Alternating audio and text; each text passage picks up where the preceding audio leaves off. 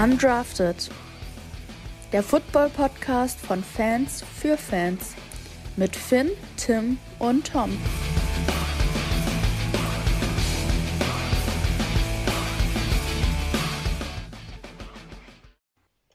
Moin und willkommen hier wieder bei uns auf Undrafted zu einer neuen Folge. Woche 2 haben wir hinter uns und wir haben auch einen Rückkehrer wieder da. Tom, schön, dass du wieder da bist. Bist du gut aus London zurückgekommen? Moin, moin. Ja, klar, alles äh, gut geklappt. Flug natürlich ein bisschen Verspätung und dann direkt von Köln aus zu unserem Abschlussball. Ähm, ja, das war schon ein bisschen stressig, aber jetzt ist alles gut. Umzug verläuft gerade ziemlich, äh, ziemlich reibungslos zumindest. Und ja. Sehr gut, sehr gut. Tom meldet sich nämlich heute das erste Mal aus seinem neuen Büro in Köln, in seiner neuen Wohnung. Das muss man an der Stelle dann vielleicht auch nochmal sagen. Ähm, genau. Wir fangen an mit unserer neuen Rubrik, die kennt ihr jetzt schon aus der letzten Woche. Äh, was, unsere Gedanken einfach, was ist uns positiv aufgefallen, was ist uns negativ aufgefallen. Ich würde erstmal euch den Vortritt lassen. Vielleicht Finn, möchtest du vielleicht anfangen? Was dir positiv, negativ aufgefallen ist am Wochenende? Das kann ich gerne tun. Ja, das erste, was ich hier positiv notiert habe, natürlich auch aus eigener Befangenheit, äh, ist, sind die Eagles. Ähm, ganz besonders Darius Slay in dem Fall. Also ich wusste und man hat ja auch gehört, äh, dass die Eagles ein Team sind, was man dieses Jahr definitiv auf dem Zettel haben muss. Aber Dienstagmorgen um 6 Uhr ungefähr war ich dann an dem Punkt, an dem ich, äh, glaube ich, die Eagles kurzerhand äh, als noch ernstzunehmeren äh, Kandidat in der NFC betrachten muss oder betrachtet habe. Weil das, was sie da gegen die Vikings gemacht haben, war schon aller Ehren wert. Auch wenn man natürlich die Vikings da ja, nicht rausnehmen kann, dass es keine gute Performance war, aber das lag auch zum großen Teil an den Eagles. Ja, und Darius Slay hat, glaube ich, seinen Teil da in dem Fall auch zu beigetragen mit zwei Interceptions und hat äh, große Teile des Spiels äh, Jefferson gut im Griff gehabt, sodass da auch dann aufgrund dessen bei den Vikings offensiv nicht so viel gegangen ist. Also Props an dem, äh, in dem Fall an die Eagles und an, an Darius Slay, beziehungsweise ja nur an Slay, so will er, glaube ich, genannt werden. ähm, das, was ich ebenfalls positiv notiert habe, ist Tour. Äh, der hatte eine sehr, sehr starke Performance mit äh, 469 Yards Passing, äh, 6 Touchdowns, 2 Interceptions. Äh, die, die Rushing-Statistiken weiß ich gerade gar nicht, aber ich glaube, da war auch noch was dabei. Amon Ra habe ich positiv notiert von den Lions. Äh, der auch ein überragendes Spiel gehabt mit äh, über 116 Yards Catch, also Receiving Yards und auch noch dann zwei Rushes für 68 Yards. Äh, willst du erst positiv machen oder soll ich gleich mit negativ weitermachen bei mir? Wir können, wir können ruhig erstmal alle ihre positiven Okay, machen. dann macht Äh, ihr. ich würde einfach mal, mal weitermachen. Ähm, ich habe auch die, die Comeback-Siege, die drei, die es gab, die New York Jets äh, gegen die Cleveland Browns, ähm, die zwischendurch sogar 1%, glaube ich, nur noch äh, Siegwahrscheinlichkeit hatten, beziehungsweise wenn man es umdreht, die, die Browns hatten zwischendurch 99% Siegwahrscheinlichkeit. Wie man so ein Spiel dann noch 31-30 aus der Hand geben kann, weiß ich nicht. Ähm, dann Miami hattest du angesprochen, die auch ein Comeback hingelegt haben und auch die Arizona Cardinals gegen die Las Vegas Raiders, was mich persönlich nochmal ein bisschen mehr gefreut hat, weil es natürlich eine, eine Raiders-Niederlage mit eingeschlossen hat, in der Overtime dann. Ähm, ich habe die New York Giants, muss man positiv, finde ich, vermerken. Ähm, nicht einfach plump auf der, der, aufgrund der Tatsache, dass sie 2 und 0 stehen, sondern dass ich finde, dass dieses Team offensiv wesentlich besser aussieht, als es es in den letzten Jahren getan hat. Äh, und wesentlich ansprechenderen Fußball, äh, Fußball, Football als, als Gesamtteam spielt. Ähm, ich habe Herbert gegen Mahomes mir als Gedanke positiv aufgeschrieben, weil ich finde, man hat wieder mal gesehen, dass das ein Duell sein wird, was die nächsten Jahre in der NFL wahrscheinlich dominieren wird. Diese beiden Akteure. Ähm, vor allem in der AFC. Die, die Detroit Lions muss man positiv äh, erwähnen, finde ich. Das war eine sehr starke Leistung insgesamt. So auch gerade von der Defense. Cooper Rush habe ich draufstehen. Fand ich, hat für ein, für ein Backup wirklich ein positives erstes Spiel gehabt. Ähm, die Buffalo Bills kann man eigentlich nochmal unterstreichen, haben mit diesem 41 zu 7 gegen die Titans halt nochmal gezeigt, dass sie jetzt wahrscheinlich so der Super Bowl-Favorit aktuell sind in der Liga. Ähm, und ich fand es positiv, dass Malik Willis seine ersten Minuten bekommen hat bei den Tennessee Titans. Ich kann keine Aussage darüber treffen, wie gut oder schlecht es war. Ich habe nur mitbekommen, dass er bei, bei Endstand eingewechselt wurde. Punkte hat er jetzt nicht mehr aufs Board gebracht. Aber ich fand es gut, dass er schon mal ein paar Minuten gesehen hat. Ich persönlich glaube aber nicht, dass das jetzt schon oft die offizielle Ablöse ist, wie es teilweise im Internet schon kommuniziert wird. Ich glaube, dass die Titans trotzdem die nächsten Spiele wieder auch mal mit Tannehill reingehen werden. Definitiv, ja. Ja, dann soll ich dann weitermachen, Leute? Gerne. Ähm, was ich mir positiv notiert habe, ist auf jeden Fall, ähm, dass wir eine fucking entertaining NFL-Saison haben. Diese Comeback-Siege, ich meine, wie viel Spannung war da im frühen Slot schon drin? Dann kam noch Spannung im späten Slot dazu. Also ich fand, ähm, ja, die Spiele waren einfach sehr, sehr entertaining, auch wenn ich dieses, diese Woche noch nicht viel gucken konnte wegen meinem Internet, weil das noch nicht da war hier in Köln. Aber wenn man dann auf dem Handy geguckt hat, die Stats immer geguckt hat, wie sich diese Spiele entwickelt haben, das war einfach mega spannend und ich war mega traurig, dass ich das nicht gucken konnte. Ähm, dann positiv habe ich noch Joe Flacco. Ähm, hat man, glaube ich, nicht erwartet, dass Joe Flacco so quasi mit den Jets so gut spielen kann, sage ich mal. Ähm, auch positiv, obwohl sie 0 und 2 stehen. Ich sage jetzt mal meine Falcons. Ähm, ich glaube, keiner hätte erwartet, dass die Teams oder dass das Team ähm, die Spiele so eng gestalten kann. Ähm, in der ersten Woche knapp am Sieg vorbeigeschraubt, in der zweiten Woche nochmal richtig Druck auf die Rams gemacht. Also das war nochmal hinten raus, natürlich haben die klar rausgenommen, die Rams, aber hinten raus wurde es nochmal eng. Ähm, hat man wahrscheinlich auch nicht so gedacht. Und dann äh, aus persönlicher Sicht nochmal äh, Aaron Jones. Also diese Woche das Running Game von Aaron Jones wirklich überragend. Ähm, als ich mir das Spiel nochmal angeguckt habe, ähm, mir nochmal nur die Zusammenschnitte von Aaron Jones angeguckt habe, das war schon sehr stark, was er da gemacht hat. Also ähm, ja, das waren jetzt so die Eindrücke aus, aus dieser Woche, was ich so mitbekommen habe. Aaron Jones auch sehr stark in Fantasy gewesen. Ich habe den ja in meinem Team bei uns in der Liga und der hat äh, 35 Punkte alleine gemacht. Also für einen Running Back eine außerordentlich gute Leistung. Ähm, wollen wir die Reihenfolge einfach beibehalten? Dann würde ich jetzt wieder zu Finn geben. Was ist dir denn negativ aufgefallen bei diesem Spieltag? Ja, also offensichtlich, glaube ich, kann man hier erstmal die Bengals anführen. Also äh, bei den Bengals. Ja, die habe ich auch glaube ich, erstens keiner erwartet. Steht ganz oben bei mir. Ja, hat, glaube ich, erstens keiner erwartet, dass sie jetzt 0 und 2 stehen als amtierender AFC Champion. Und äh, vor allem hat, glaube ich, erst recht keiner erwartet, dass sie nach der Niederlage in Woche 1 auch noch gegen die Cowboys mit Cooper Rush verlieren. Und äh, an dieser Stelle kann ich dann aber da, da auch sagen, dass man gegen Cooper Rush mal verlieren kann.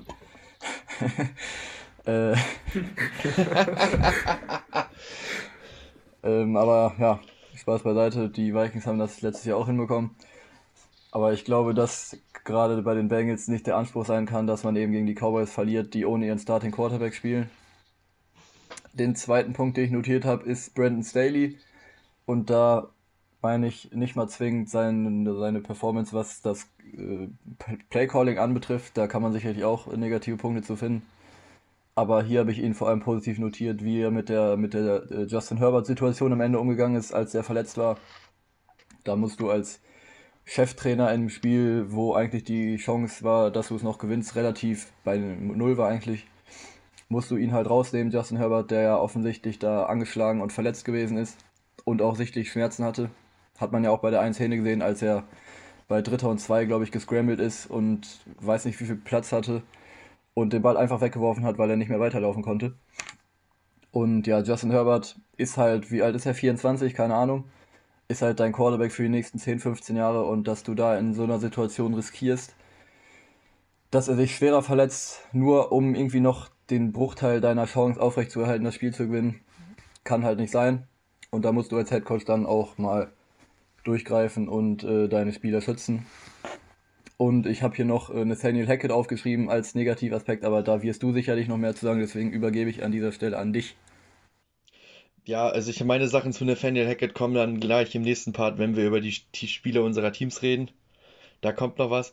Ähm, Bengals Offense, vor allem die Offense habe ich mir auch notiert. Ähm, ich finde, als Defense, ich glaube 20 Punkte haben sie kassiert von den Cowboys. Das ist in Ordnung finde ich. Also 20 Punkte sind okay in der NFL. Äh, aber vor allem die Offensive wirkt in den letzten beiden Wochen auf mich unkreativ, äh, wenig explosiv, was, was sie ja letztes Jahr ausgemacht hat.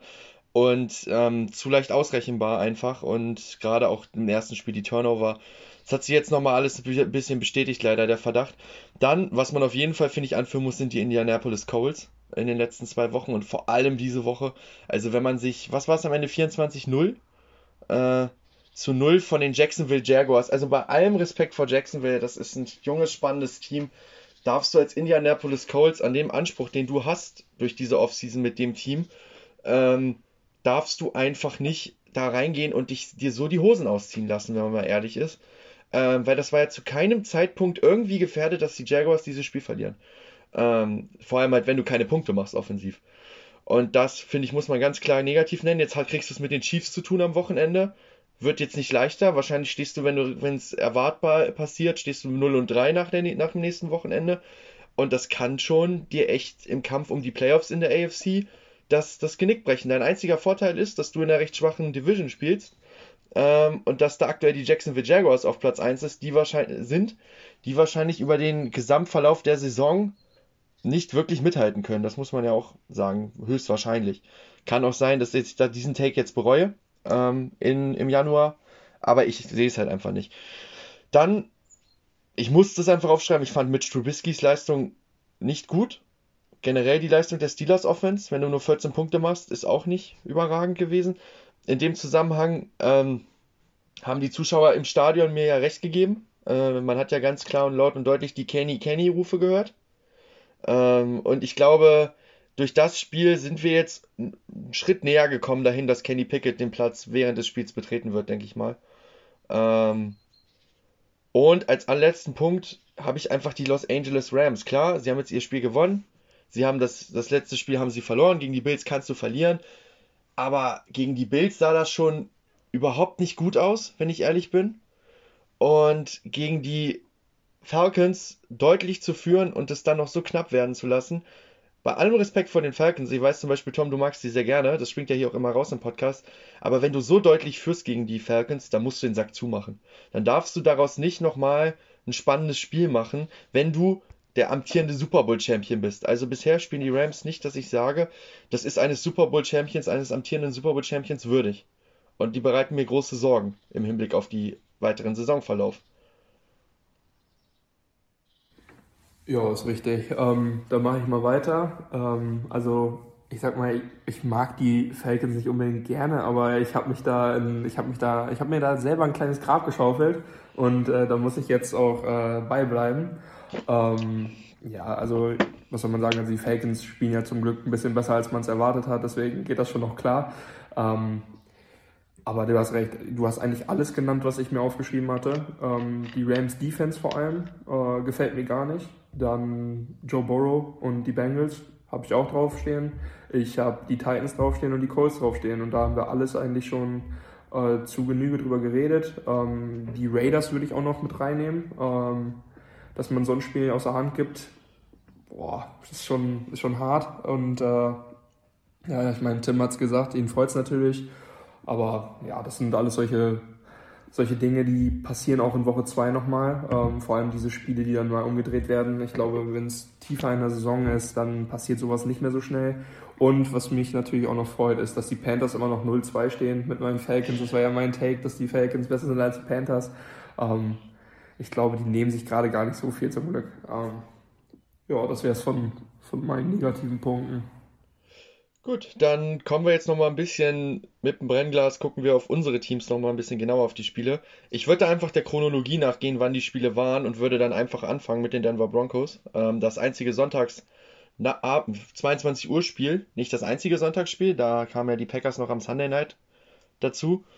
Ähm, aber in einem, sei jetzt mal humanen Slot aus deutscher Sicht. Die Broncos, ja, puh, schlagen die Texans 16 zu 9 was soll man dazu sagen? Also, nicht schön gespielt und am Ende trotzdem gewonnen, ist vielleicht noch eine Untertreibung. Ähm, also fangen wir erstmal an mit der defensiven Seite des Balls. Die ist gut bisher. Auch im ersten Spiel waren die gut gegen die Seahawks. 17 Punkte. man sagt ja immer so schön, äh, Björn Werner erzählt das ja gerne in seinem Podcast, wenn die Defense nur 17 Punkte zulässt und sie dann in ihrem eigenen Meeting sind, dann ist der erste Satz, der fällt, okay, es lag nicht an uns. Weil 17 Punkte ist das, wo man sie halten möchte, weil man davon ausgeht, dass deine eigene Offense in der Lage ist, mehr als 17 Punkte zu machen. Waren die Broncos jetzt zwei Spiele in Folge nicht, das muss man auch dazu sagen. Ähm, ein bisschen zu selten ist mir noch der Pass Rush da, aber jetzt gerade in dem Spiel in der Crunch Time, als es dann darauf ankam, zum Schluss war er da. Äh, vor allem Randy Gregory muss man hier positiv rausstellen, äh, der auch wieder einen äh, Fumble geforst hat. Und ähm, was natürlich ein bisschen negativ war im Gesamtverlauf des Spiels, waren die Verletzungen von Patrick Sertain und Jerry Judy, die beide dann raus fürs Spiel waren, beide mit der Schulter. Gott sei Dank, äh, aus Sicht der Broncos-Fans, gab es unter der Woche jetzt die Entwarnung. Ähm, also, dass beide äh, spielen können. Ja, äh, am nächsten Wochenende. Natürlich wiegt ein bisschen schwerer die Verletzung von äh, Justin Simmons. Das habe ich aber gleich noch in meinem News-Segment, habe ich da nochmal zwei Sätze zu. Ähm, und jetzt kommen wir nochmal kurz zur Problemzone dieser Broncos und das ist natürlich die Offensive und das Coaching von Head Coach Nathaniel Hackett. Leider muss man sagen. Ähm, als erster Punkt, der hier steht, ist, ist Time Management und Play Clock. Ähm, wenn deine Fans sogar anfangen müssen, bei fast jedem Play die Play Clock mitzuzählen, damit äh, du das hinkriegst, hast du natürlich einmal den Spott äh, der anderen Fans sicher aus den anderen Teams. Äh, auf der anderen Seite zeigt es natürlich auch, wie, wie schlecht die Absprachen da noch laufen.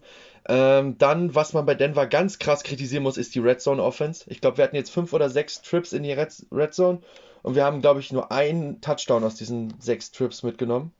Das ist, wenn du einen Quarterback hast wie Russell Wilson, viel zu wenig. Ähm, die Probleme haben sich also auch in Spiel 2 nicht, nicht gebessert. Generell finde ich das Playcalling, könnt ihr vielleicht gleich nochmal sagen, wie ihr das wahrnehmt, aber ich finde es sehr unkreativ. Dafür, dass du jetzt so einen Quarterback hast wie Russell Wilson, der auch auf weite Entfernung sehr präzise ist. Also sehr viele, Finn, dort, bei dir weiß ich, dass du das auch so siehst. Du hattest mir ja auch darauf hingewiesen, als wir am Sonntag zusammen geguckt haben. Äh, also sehr viel kurze Pässe auf die Running Backs für drei, vier Yards. Ähm, interessant war, wenn dann mal in beiden Spielen man da mal versucht hat, weiter zu gehen und mal weiter das Ding zu werfen, dann hat es eigentlich immer funktioniert. Gerade auch der Touchdown-Drive äh, gegen die Texans, da hat das wirklich gut funktioniert. Also man muss halt wirklich auch sagen, dass Coach Hackett bisher noch nicht so ganz überzeugt, generell der Coaching-Staff. Ich hatte vor der Saison eigentlich gehofft, dass, dass diese fehlende Erfahrung, die die alle auf diesen Rollen haben, nicht so ins Gewicht fällt. Aktuell muss man leider bemerken, tut es das schon. Ähm, und natürlich die peinlichste Szene von allen, die ich hier noch zum Schluss erwähnen möchte. Du stellst einen Punt-Return auf und vergisst deinen Returner rauszuschicken. Ähm, das ist schon, weiß ich nicht, wie ich, was ich davon halten soll. Also ich, ich habe Bauchschmerzen äh, in Bezug auf das Spiel gegen die 49ers am Wochenende, aber da kommen wir später zu. Jetzt erstmal, machen wir erstmal ein bisschen positiver weiter. Das einzige Team am Wochenende, was überzeugend gewonnen hat, nicht was gewonnen hat, aber überzeugend gewonnen hat, die Green Bay Packers. Tom, wie war's gegen die Bears? Ja, eigentlich wie immer gegen die Bears, ne? Ähm, muss man ja so sagen. Äh, ja, war, war ein solides Spiel, so wie man es erwarten konnte, sage ich mal. Ähm, eigentlich nicht so gut reingestartet. Da sah die Defense noch nicht so, noch nicht so gut aus. Ähm, direkt ein Touchdown im ersten Drive der Bears zugelassen. Äh, danach aber kaum noch was. Ähm, die Defense hat sehr gut gespielt, ähm, haben nur einen von sieben Third-Down-Versuchen äh, von den Bears konvertieren lassen zu einem neuen First Down. Äh, Preston Smith war überragend. Ähm, sieben Tackles, zwei Sacks, davon drei Quarterback-Hits. Ähm, das war schon sehr, sehr stark von ihm.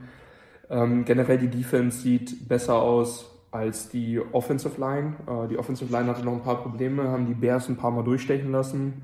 Ähm, Rogers war öfter mal unter Druck, ähm, aber wie man Rogers auch kennt, hat er sich auch oft selber noch Zeit erkaufen können, hatte viele Reads und äh, hat trotzdem seine Receiver relativ gut gefunden. Eine 55-Yard-Bombe zu Sammy Watkins, die war ganz, äh, war, war ganz ansehnlich. Äh, Watkins generell, ähm, ja, also auch ein bisschen besser als ich erwartet habe. Randall Cobb war wieder da, Alan Lazar hat einen Touchdown gefangen. Ähm, Tonyan ist noch nicht so ein Faktor, wie man es eigentlich erhofft hätte und wie man es angekündigt hatte vor der Saison. Aber dafür gab es Aaron Jones Party auf jeden Fall. Ähm, richtig starke Performance von ihm. Ähm, 170 Scrimmage Yards, zwei Touchdowns. Das ist schon ein Unterschiedsspieler in dem Spiel gewesen. Und wie gesagt, defensiv hat man einfach nichts zugelassen. Daniel Mooney hatte einen Catch, dabei sogar minus vier Yards. Ähm, man hat ähm, ziemlich viel oder ziemlich oft ein paar Spieler von der Secondary in die Box geschoben, damit Justin Fields äh, nicht, nicht scramblen konnte. Und ja, also man hat das auf jeden Fall sehr, sehr gut ähm, zugemacht, sodass Justin Fields halt kaum Chancen hatte, mal selber zu gehen. Und ja, das war eigentlich ein Spiel, wie man es, hätte ich es tippen müssen, wäre es ungefähr in der Range gewesen. Also ich bin deutlich zufriedener als nach der ersten Woche wo ich sehr glücklich war, dass ich da im Podcast nicht dabei war. willst war du dazu noch mal, willst du dazu noch mal kurz ein paar Worte verlieren zur ersten Woche, wenn du es schon ansprichst? Ja, ich sage ganz ehrlich, hätte ich es, ich muss natürlich auf die Packers tippen, ist ja logisch. Hätte ich es äh, objektiv tippen müssen vorm Spiel, ach, äh, subjektiv tippen müssen vorm Spiel, hätte ich wahrscheinlich auf die Vikings getippt, weil es bei den Vikings war. Aber an sich so, das war das war spielerisch nicht gut, das war defensiv ganz schlecht. Äh, Justin Jefferson konnte machen, was er wollte. Ähm, ja, das war, das war schon. Oh, es hat mir schon sehr Bauchschmerzen gemacht für die gesamte Saison. Aber nach diesem Spiel, ich, ich fand die Defense in diesem Spiel jetzt gerade echt super, ähm, haben kaum was zugelassen. Also ich mache mir keine großen Sorgen, aber trotzdem nach dem ersten Spiel waren es schon Bauchschmerzen. Und äh, ja, an sich, ich glaube, das war's so. Aber wenn man schon mal noch einen Gewinner sagen darf zu der vorherigen Kategorie, äh, die NFL-Spielplanmacher, dass die immer Primetime-Games für Kirk Cousins äh, auslegen, finde ich super. Finn darfst gerne weitermachen mit den Vikings. Ja, um da direkt weiter mitzumachen, äh, kann ich auch positiv bemerken, dass die Vikings diese Saison, glaube ich, nur zwei Primetime-Spiele haben. Das heißt, äh, da wird in Zukunft ähm, eher wieder, werden wieder bessere Leistungen zu erwarten sein. Hoffentlich. Ja, die Vikings verlieren 24 zu 7 gegen die Eagles. Äh, ich kann auch gerne da dann mit dem Positiven anfangen. Und das sind die Special Teams. Äh, und allen voran der Panther Ryan Wright. Der hat nämlich als nahezu einziger Spieler performt, um das mal so zu sagen. Äh, also die, die Punt-Units und die Kickoff, äh, die, die Kickoff-Units und auch die Field Goal-Units, die haben tatsächlich äh, sehr, sehr gut gespielt. Ich denke da ja auch äh, allen voran an das geblockte Field Goal von äh, Patrick Peterson, was dann leider nicht in einem Touchdown resultiert hat. Ähm, die, die, Punt, äh, die Punts waren alle sehr, sehr gut. Ryan Wright hat wirklich äh, einen in die gegnerische 5, glaube ich, gepuntet und die restlichen waren alle innerhalb der gegnerischen 15 und so oder so. Und äh, da muss man natürlich auch die restliche Punt-Unit positiv hervorheben die eben dann schnell genug beim Returner war und ihn eben umgetackelt hat rechtzeitig. Also das war schon mal sehr positiv und da kann man definitiv drauf aufbauen. Ja, das war es dann aber auch mit positiven Aspekten äh, zum Spiel, glaube ich. Ja, wo, wo fange ich mit an? Äh, Offense war ja, bodenlos, um das mal vorsichtig zu formulieren. Das lag äh, nicht nur an Kirk. Kirk hatte auch äh, zwei bis drei ganz gute Würfe eigentlich ähm, die dann gedroppt wurden von, von seinen Receivern, von seinen Tight Ends, was auch immer. Ähm, in den ersten vier Drives hatten die Vikings dreimal Three and Out, äh, was dann halt nicht gut ist gegen die Eagles. Was man dann auch äh, auf der anderen Seite bei der Defense bemerkt hat, dass irgendwann die Puste gefehlt hat, weil die einfach viel zu viel auf dem Platz waren, weil die Vikings Offense denen auch gar keine Unterstützung gegeben hat. Ähm, Dementsprechend sah auch die Leistung der Defense dann aus. Die äh, Run-Defense war ganz schlecht. Äh, es gab überhaupt keinen Druck auf Jalen Hurts und die Passing-Defense war auch einfach schlecht, weil auch einfach äh, das Play-Calling auf der defensiven Seite nicht so gut war, wie man es erstes noch in Woche 1 gesehen hat und wie man es auch einfach erwarten konnte. Also die Vikings haben sehr, sehr viel Soft Coverage gespielt, haben sehr, sehr viel Separation zu den gegnerischen Receivern gehabt. Und äh, die, die ganzen Run-Pass-Options von Jalen Hurts und die ganzen kurzen Pässe auf die Receiver sind halt auch einfach äh, immer angekommen. Ich glaube, zur Halbzeit hatte Jalen Hurts keinen einzigen, keine einzige Incompletion. Und ich hatte in nahezu keinem Play das Gefühl in der ersten Halbzeit, dass die Vikings Defense auch nur ansatzweise irgendwie in der Lage wäre, die gegnerische Offense zu stoppen. Ähm, sodass dann relativ schnell auch ja, die Eagles 21-7 geführt haben. Ähm, ja, dann kamen die Vikings offensiv nochmal dran, kurz vor der Halbzeit. Da muss man auch äh, sagen, dass die Vikings da nochmal die Chance hatten, dran zu kommen.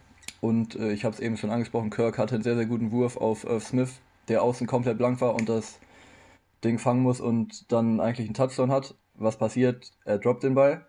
Die Vikings mussten panten. Ähm, und da hätte man dann damit rechnen können, dass die Vikings da mit einem 21-7 Rückstand in die Halbzeit gehen. Ja, schade. Da muss man dann auch in dem Fall jetzt nochmal äh, den neuen Rookie-Headcoach Kevin O'Connell kritisieren und so ein bisschen sagen, dass der in dem Fall auch Lehrgeld bezahlt hat. Ähm, die Eagles waren offensichtlich äh, daran interessiert, die Uhr runterlaufen zu lassen und dann auch in die Halbzeit zu gehen. Aber bei Dritter und Sechs, glaube ich, hat dann äh, Kevin O'Connell noch ein Timeout genommen tatsächlich.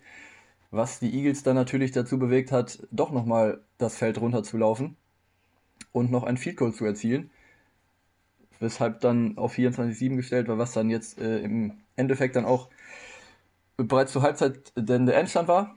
Daraus kann man dann deuten, dass in der zweiten Halbzeit null Punkte gefallen sind. Und auch das hatte gute Gründe. Weil in der zweiten Halbzeit eigentlich die Offense noch schlechter wurde.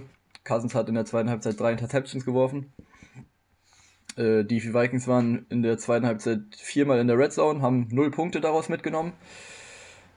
Und äh, so schlecht wie die Performance der Vikings eigentlich auch war, so muss man dennoch feststellen, dass die Vikings immer wieder ins Spiel zurückgeholt wurden und immer wieder die Chance gehabt hätten, nochmal ins Spiel wieder zurückzukommen und äh, sich das Momentum wieder zurückzuholen, beziehungsweise das Momentum äh, weiter zu shiften. Hat alles nicht funktioniert durch das geblockte Field Goal, was ich eben angesprochen habe, durch die Interceptions, die Jordan Hicks am Ende noch gefangen hat. Ähm, hat alles nichts gebracht, weil eben die Offensive darauf direkt äh, mit einem mit einer Interception geantwortet hat. Ähm, ja, hier glaube ich, kann man Darius Slay nochmal den Credit geben, den er verdient hat. Hatte zwei Interceptions, hätte, aber, äh, hätte am Ende des Tages aber ich glaube fünf haben müssen.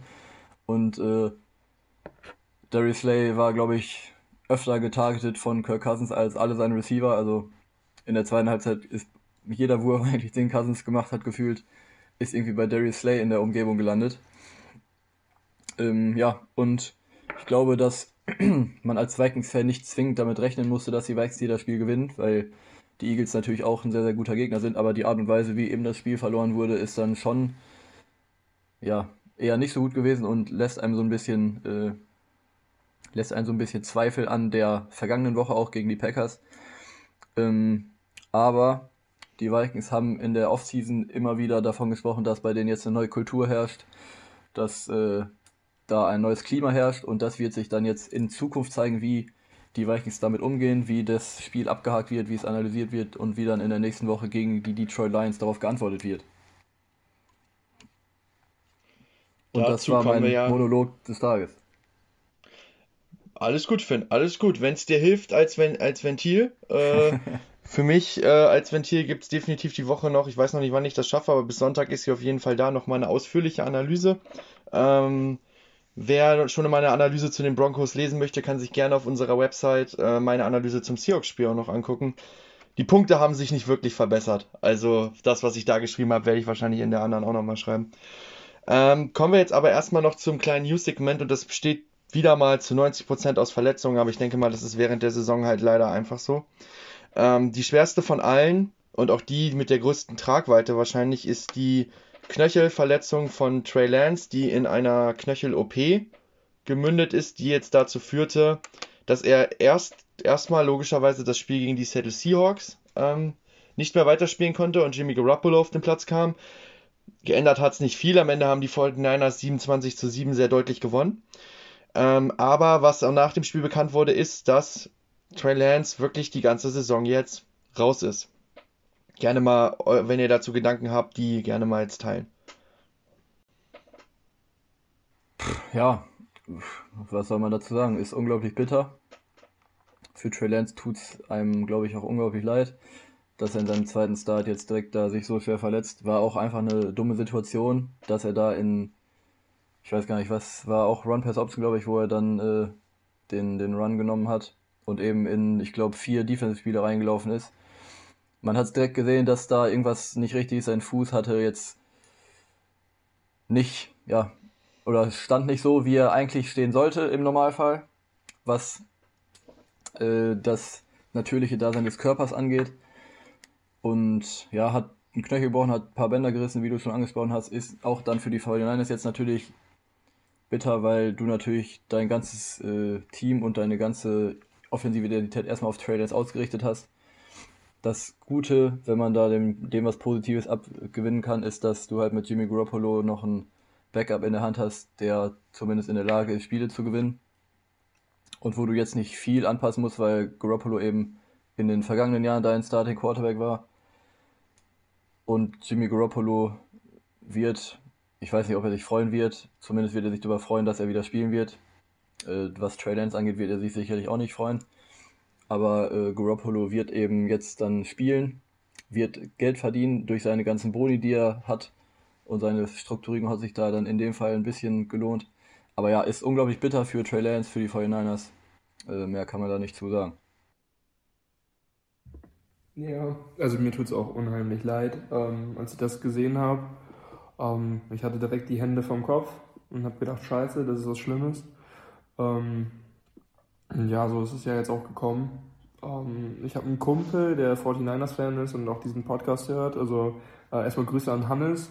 Der hat mir direkt geschrieben, äh, jetzt ist halt alles wie immer. Man hat wieder Jimmy G als Quarterback, also hat sich nichts verändert. Ähm, das Schlimme daran ist einfach nur, dass man halt diese dass man sich jetzt halt wirklich so auf Trey Lance ausgerichtet hat und man jetzt trotzdem wieder Jimmy G bekommt, was an sich nicht schlimm ist, weil man weiß, wie Jimmy G funktioniert.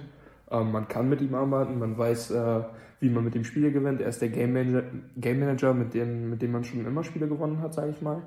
Ähm, aber ja, ich glaube, man hat sich einfach ähm, vorgenommen, einen anderen Spielstil zu prägen und so langsam eine neue Zeit einzuläuten. Und jetzt bist du wieder mit Jimmy G als Quarterback auf dem Platz. Und ja, ich glaube, das ist einfach das, ähm, dass man, dass vielleicht wieder ein Jahr verloren geht. Also natürlich nicht verloren geht in dem Sinne, die 49ers sind immer noch ein gutes Team, was ähm, ganz sicher um die Playoffs mitspielen wird. Ähm, ja, aber die geht, ein, die geht ein Jahr verloren, um einen Quarterback zu entwickeln. Die geht ein Jahr verloren, um das Team auf diesen Quarterback anzupassen. Und das ist, glaube ich, das, was, äh, das, was am bittersten ist. Und äh, ja, ich glaube, das äh, tut mir für die 49ers und vor allem natürlich für Trey Lance äh, ziemlich leid. Ja, ihr habt alles gesagt. Also ganz bezeichnend finde ich den Punkt, den du jetzt als letztes angesprochen hast, Tom. Die Franchise verliert einfach wirklich ein Jahr in ihrer Entwicklung mit Trey Lance. Ähm, das ist halt wirklich sehr bitter. Jimmy G, das wird funktionieren, denke ich mal davon aus. Die werden kompetitiv sein mit Jimmy G. Das hat die letzten zwei Jahre auch funktioniert. Ähm, er hat alles richtig gemacht muss man jetzt mal so sagen, ne? Also ohne das zu wissen natürlich und ohne dass er darauf spekulieren kann, aber im Endeffekt ist alles für ihn, Anführungsstrichen, super gelaufen, weil er kann jetzt spielen, er kriegt, wie Finn richtig gesagt hat, seine Incentives äh, und seine Boni und er kann sich jetzt empfehlen und geht danach äh, als Starter für ein Jahr nochmal äh, auf den Free Agent Markt und kann sagen, hier, ich war die letzten drei Jahre Starter bei den äh, San Francisco 49ers. Ähm, und Teams wie zum Beispiel die Washington Commanders ähm, Grüße an der Stelle an meinen Papa, der ja großer Commanders-Fan ist. Ähm, die verlieren zum Beispiel Carson Wentz wahrscheinlich in die Free Agency, wenn sie mit ihm nicht verlängern. Also es, es werden auf jeden Fall, und die Panthers, da spielt Baker Mayfield, glaube ich, auch nur noch auf der 50-Option. Also es sind auf jeden Fall Teams, die frei werden, die nächstes Jahr in der Offseason vielleicht Interesse an einem Quarterback haben könnten. So, mal so einfach mal in den Raum geworfen. Dann die nächste News. Äh, ich denke mal, da braucht man, da sagen wir eher was zu, wenn wir zum Spiel kommen. Äh, Mike Evans, der Wide Receiver der Tampa Bay Buccaneers, ist für ein Spiel suspendiert worden. Ähm, in einer relativ blöden Aktion, äh, kleiner Trash-Talk gewesen zwischen Michonne Lattimore von den äh, New Orleans Saints, dem Cornerback, und Tom Brady. Und äh, Mike Evans wollte dann den Bodyguard für Tom Brady spielen, ist auf Platz gestürmt und hat geschubst. Und wir wissen alle, Schubsen ist verboten. Ähm, hat, glaube ich, sogar mehrmals Latimore geschubst, wenn ich es richtig Schubsen im Kopf habe. ist aber auch noch harmlos formuliert. Der ist einfach hingelaufen und hat den regelrecht umgeballert. ja, gut. Ja. gut. Und ich schwöre ja. dir, ich schwör dir, wäre das nicht Latimore gewesen, hätte das auch nicht gemacht. Nee. Der hat einfach Bock, wieder Latimore umzuknallen, Alter. Ja, gut, er hat dann ja auch noch relativ lustig Zitat, von dem er zitiert wird, so, das ist Tom Brady, was erwartet ihr von mir? Aber soll er zu einem der Refs gesagt haben. Ähm, hat man wohl auch über die Außenmikrofone gehört. Ja, ich, es wurden halt beide suspendiert für, äh, für das Spiel. Da habe ich halt nicht verstanden, warum Lattimore jetzt wirklich suspendiert wird, weil äh, ich, es ist halt, und ich, ich sag euch ehrlich, wie es ist, und vielleicht bin ich da überhart. Ich fand jetzt auch nicht, dass man ihn dafür hätte ejecten müssen im Spiel. Jetzt ihm danach für ein Spiel zu sperren, finde ich dann konsequent, wenn du ihn ejected hast. Aber im Spiel weiß ich nicht, ob das, weil klar, die Rudelbildung danach, das ist die eine Sache, aber auf der anderen Seite, es ist niemand verletzt worden, es war kein Schlag in irgendeiner Form. Ähm, es ist irgendwo, ist, vielleicht ist es auch bei mir, weil ich selber diesen Sport gespielt habe, dieser Sport bringt halt super viel Emotionen in dir selber auf den Platz raus. Und manchmal kannst du die halt nicht so kontrollieren. Und ich finde, solange es nicht ein Schlagen ist oder irgendwas, wo die in Gefahr steht, dass der Gegner sich wirklich hart verletzt, okay, kann man jetzt diskutieren, ob das hier auf dem Spiel stand oder nicht. Ähm, mich persönlich, ich hätte sie vielleicht gar nicht suspendiert, wenn ich ehrlich bin. Ich dachte ja. eigentlich, das sind jetzt Offsetting Penalties und das Ding ist vorbei. Das dachte ich, ich jetzt. Äh, sehe ich, glaube ich, ein bisschen anders. Also ich fand schon, dass Mike Evans dafür ejected gehört. Also schlagen ist ja eine Sache, aber schlagen mit Uniform ist, glaube ich, nicht so wild, weil man mit Helm und Pads und so, wenn du geschlagen wirst, man spürt ja da nicht so viel, gehe ich mal von aus. Aber der kam halt von hinten mit 20 Meter Anlauf, ballert den einfach um. Also ich glaube, das ist schon gefährlich und wer weiß, wie Lettimore gelandet wäre, wenn er irgendwie auf die Schulter fällt oder so. Da kann halt schon einiges passieren. Und ich fand schon, dass der dafür auf jeden Fall ejected gehört für die Szene. Ich fand einfach, weil das Wiederholungstäter sind quasi, weil die das jedes Mal machen, wenn die gegeneinander spielen, dass es einfach mal so an der Zeit war, dass es so passiert, wie es jetzt passiert ist. Ich fand es schon ganz in Ordnung, dass die die ejected haben. Ähm, natürlich hat äh, Mike Evans da ein bisschen mehr Aktien dann in so einer Sache als äh, Marshall Lattimore, aber ähm, ich glaube, dass man da beide ejected. Ich hätte es, glaube ich, nicht anders gemacht. Aber das ist halt vielleicht auch Vor so das, warum... Mike Evans jetzt gegen die Packers, das ist äh, gar nicht so schlimm. Ja, glaube ich dir. Ähm, aber das ist vielleicht so das, was mich an der Sache wahrscheinlich auch, wo dieses Stören daherkommt für mich. Dann finde ich, muss man aber auch Marshall Lattimore ins Spiel sperren, wenn du beide ejectest. Wenn du beide rausschmeißt, ja, dann müssen, aber so wie ich es ja mitbekommen hat ja nur Mike Evans jetzt eine Strafe bekommen. Ja, ähm, aber also, äh, ich weiß nicht, Lettimore, was sind da seine Anteile gewesen? Der hat da ein bisschen Trash-Talk gemacht, das gehört dazu. Und die Rudelbildung, Gut, die danach äh, erfolgt ist, die ging dann ja nicht auf Lettimore zurück. Dann, wenn du, wenn du in dem Fall hättest du dann halt 20 Leute sperren müssen, die alle an der Rudelbildung beteiligt gewesen sind. Nee, nee. Aber wenn du halt ähm, wirklich die, die beiden rauspickst und sagst, die beiden schmeißen wir raus für das Spiel. Ich weiß nur, wie es in Deutschland ist. In Deutschland bist du dann automatisch für ein Spiel gesperrt. Ähm, da hätte ich dir das einfach dann vielleicht gewünscht, diese automatische Sache, dass beide gesperrt sind. Aber es ist okay, da kann man sich, glaube ich, ganz lange, das kann man ganz lange breit treten. Ähm, wollen wir jetzt an der Stelle nicht weitermachen.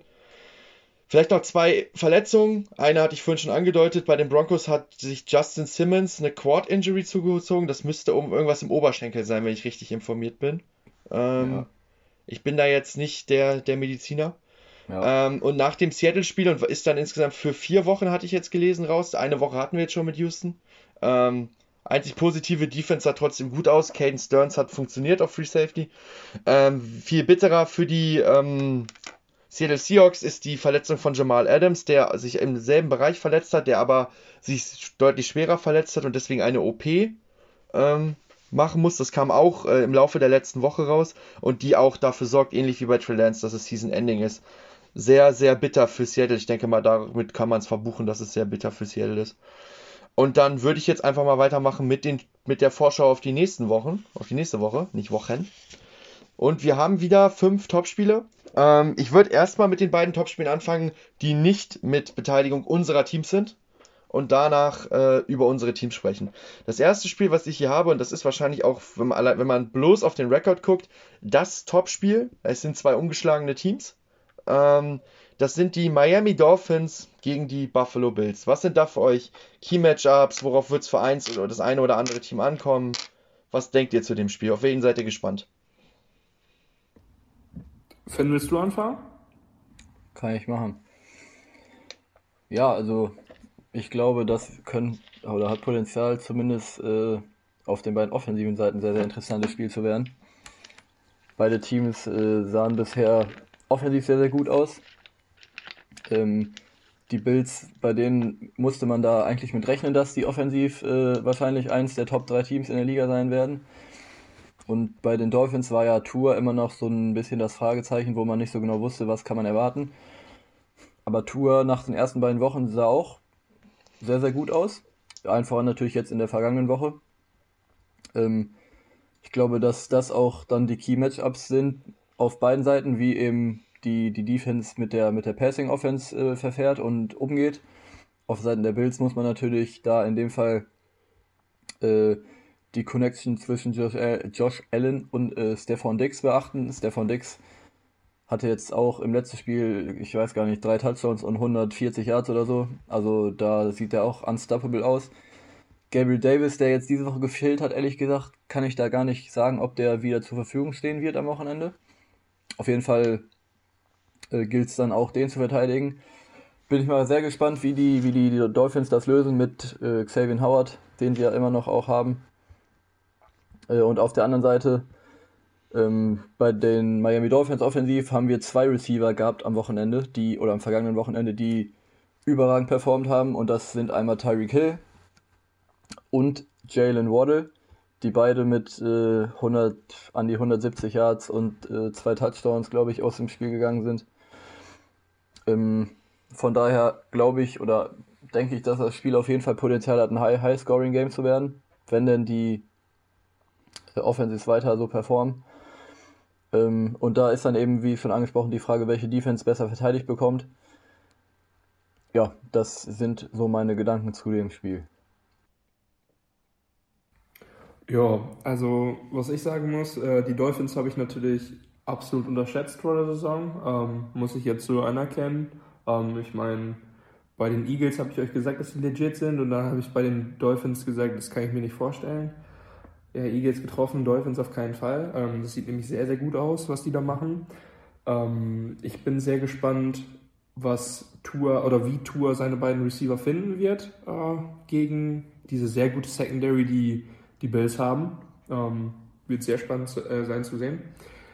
Ähm, ich denke, das wird ein ziemlich passlastiges Spiel sein, ähm, wie man das von den beiden Teams eigentlich gewohnt ist. Ähm, die Secondary der, der Dolphins ist an sich auch nicht schlecht, deswegen bin ich auch gespannt, ähm, ja, wie, wie Josh Allen seine, seine Receiver finden wird. Ähm, generell Von Miller gegen Armstead dürfte ein sehr, sehr geiles Duell sein. Ähm, gucken, ob Von Miller da durchbrechen kann und äh, Tua ähm, gut unter Pressure setzen kann. Und ja, die Duelle an der Line. Ne? Greg Rousseau macht eine sehr, sehr gute Saison bis jetzt. Der gefällt mir richtig, richtig gut. Ähm, der wird von der anderen Seite auch gut Druck machen können auf Tua. Ich denke, gerade durch diese beiden Spieler, das, ähm, also durch Von Miller und Greg Rousseau, ähm, wenn die beide gut Pressure aufbauen, dann könnte es für die, äh, für die O-Line der, der Dolphins sehr, sehr schwer werden. Ähm, das ist für mich ein relativ großes Key-Matchup. Und ja, da werde ich auf jeden Fall sehr, sehr, ähm, sehr, sehr drauf schauen. Im Endeffekt habt ihr schon sehr viel genannt, was ich mir auch aufgeschrieben habe. Ähm, ich habe insgesamt auch mehr Punkte bei Miami, äh, weil ich davon ausgehe, was man ja ausgehen muss nach diesen zwei Spielen, dass die Bills auf jeden Fall ihre Punkte machen werden konstant und dass die konstant in der Lage sind zu punkten. Deswegen habe ich mich vor allem auf Miami konzentriert. Ist das erstmal das Wichtigste eigentlich, kriegen sie Dix unter Kontrolle. Weil wenn du den nicht unter Kontrolle kriegst, dann hast du es eigentlich verloren. Damit mit einbunden kann Miami offensiv mithalten, habe ich hier stehen mit einem Fragezeichen. Ähm, weil nochmal so eine Performance wie gegen Baltimore wirst, wirst du in dem Spiel wahrscheinlich nicht machen können. Weil wenn du die ersten zwei Halbzeiten verschlä verschläfst, liegst du wahrscheinlich schon mit über 40 Punkten zurück gegen das äh, Team aus Buffalo. Ähm, deswegen ist auch die Bills Defense gegen die Miami Offense das für mich, wo, es wo das Spiel entschieden wird. Ähm, ich bin gespannt, ob Tour seine Leistung wiederholen kann. Und ich bin gespannt, ob eine der beiden Mannschaften es gelingt, den Run zu etablieren.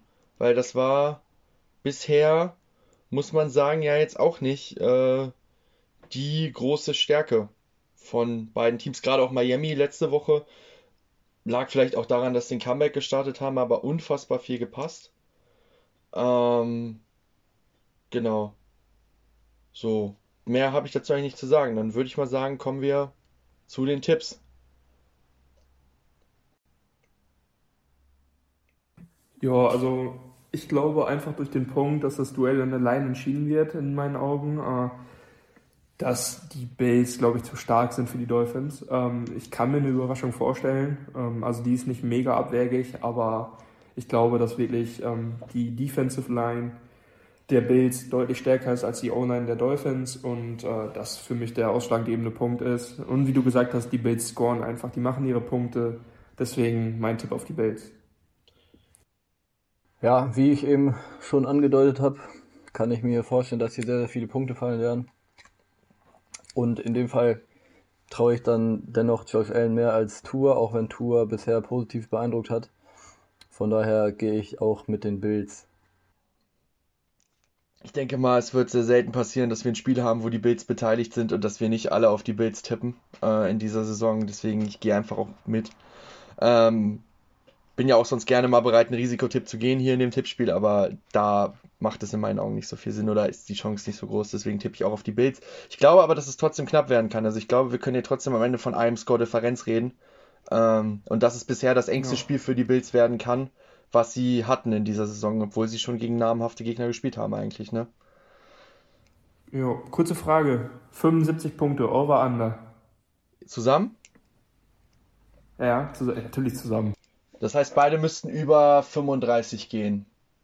Mal mindestens, wenn es bei mir knapp bleibt. Also müssten wir so ein. Ja, 75 Punkte over under. Ja, das ist schon sehr hochgegriffen, würde ich sagen. Eher under, würde ich sagen, wenn du mich das jetzt so fragst. Ich glaube nicht, dass wir. Oh, ich würde over gehen, glaube ich. Echt? Glaubst du, dass wir in den 40er-Bereich bei beiden gehen? Nee, nee, nee. Ja, zumindest knapp dran, kann ich mir vorstellen. Man muss halt auch immer das Potenzial im Blick halten bei den Bills, bei den beiden Spielen, die sie jetzt hatten, dass die halt auch einfach auch Miami jetzt komplett zerstören, ne? Das muss man jetzt auch im Blick behalten. Ja. Dann, dann haben wir natürlich nicht over under 75, dann haben wir vielleicht maximal 50 Punkte und davon fast alle bei den Bills, ne? So. Ja, es sind, es sind beides Teams, die äh, ein relativ schnelles Spiel machen, die beide relativ schnell nach vorne kommen, wenn sie, wenn sie scoren. Deswegen kann ich mir einfach vorstellen, dass da viele Yards und viele Punkte zusammenkommen. Ja, viele explosive Spiele auf beiden Seiten des Balles auf jeden Fall. Richtig, ähm, richtig.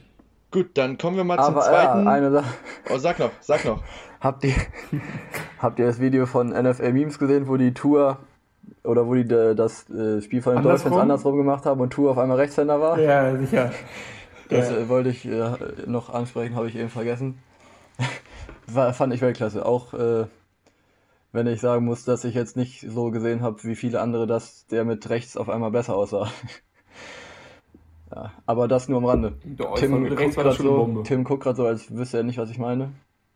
Ich habe es noch nicht gesehen, ich muss äh, es mir angucken auf jeden du, Fall. Guckst ja. du dir nachher mal an und alle Zuhörer guckt es euch auch mal an. Das ist äh, ganz Ja, ich, ich guck's mir an. Ich guck's mir an, aber ich kann mir vorstellen, was, was, wovon ihr redet. Ähm, dann kommen wir mal zum zweiten Spiel, wo noch nicht unsere Teams inkludiert sind. Das ist für uns in dieser Woche ist das, das Spiel der Arizona Cardinals gegen die Los Angeles Rams. Es ist aktuell noch keine Saison bei einem neuen Call of Duty. Das heißt, wir haben immer noch die Chance, dass wir Kyler Murray in seiner Bestform erleben. Ähm, ich würde einfach mal anfangen diesmal mit meinen Punkten. Ich finde, bei beiden wird es interessant zu sehen sein, ob sie es endlich mal schaffen, konstant über vier Quarter Football erfolgreich zu spielen. Das ist bei beiden bisher, finde ich, so der komplette Knackpunkt gewesen, ähm, wieso sie noch nicht so souverän wirken. Dann vor allem auch Kyler Murray und Matt, Matthew Stafford. Also ich finde, bei beiden äh, war die Konstanz überhaupt nicht da in den Spielen. Kyler Murray hat sehr schwach angefangen jetzt im letzten Spiel. Stafford hat sehr gut angefangen und dann switchte das irgendwann bei beiden. Und kann halt auch sein, dass wir wieder jetzt hier Tale of Two Halves bekommen. Ähm, aber ich glaube, am Ende die Mannschaft, die es schafft, ein bisschen äh, endlich konstanter zu sein, wird das Spiel auch gewinnen. Ich habe als Key-Matchup die Cardinals Defensive Backs gegen die Receiver der Rams, äh, weil die Rams ja eigentlich auch ein Team sind, was sehr viel übers Passspiel kommt. Ähm, und auch gerade Cooper Cup habe ich ja auch nochmal stehen, als jemand, den ich einfach als Fokusspieler sehe, weil gegen die Bills ein schwieriges Spiel gehabt. Ähm, gegen die Falcons jetzt ein sehr gutes Spiel gehabt. Und jetzt wird es interessant zu sehen sein, lag das daran, dass er gegen bei allen Respekt und eigentlich haben die Falcons auch gute äh, Cornerbacks, aber dass er gegen diese Defense gespielt hat? Oder liegt es äh, daran, dass er wieder zurück ist in seiner Form vom letzten Jahr? Das ist so das, warum ich Cooper Cup wirklich als Fokusspieler für mich habe in diesem Spiel. Ja, ähm, dann mache ich mal weiter. Ich, für mich sehr, sehr interessant, ob ähm, die Rams Allen Robinson endlich vernünftig in ihr Spiel einbinden können. Ich meine, er hat fünf Receptions insgesamt bis jetzt. Ähm, ich glaube, das ist noch nicht so das, was man sich von einem Allen Robinson erwartet. Also im ersten Spiel nur eine, im letzten schon mal vier, das ist natürlich eine Steigerung, aber Allen Robinson soll dafür da sein, um ein bisschen Druck von Cooper Cup zu nehmen. Ich meine, Cooper Cup kommt damit klar. Ähm, das ist logisch, als ein Receiver seiner Klasse. Aber das, was letztes Jahr OBJ in diese Mannschaft gebracht hat, das würde man sich an sich dieses Jahr so ein bisschen von Allen Robinson erwarten und Allen Robinson zeigt es noch nicht. Ähm, vielleicht liegt es auch ein bisschen an Matthew Stafford, der, wenn er frei ist, die Würfe nicht zu ihm bringt. Aber trotzdem an sich ist das auf jeden Fall noch zu wenig, was da passiert. Ähm, worauf man bei den Rams grundsätzlich immer achten muss, ähm, Aaron Donald, klar, ähm, wie er es schafft, ähm, die Line unter Druck zu setzen, wie er es schafft, Murray in, äh, in halten, ähm, generell wie, wie die ähm, Rams Defense damit umgeht, ähm, Murray nicht scramblen zu lassen, ihm keine, keine Read Options zu geben. Ähm, James Conner ist noch kein großer Faktor bei den, bei den Cardinals.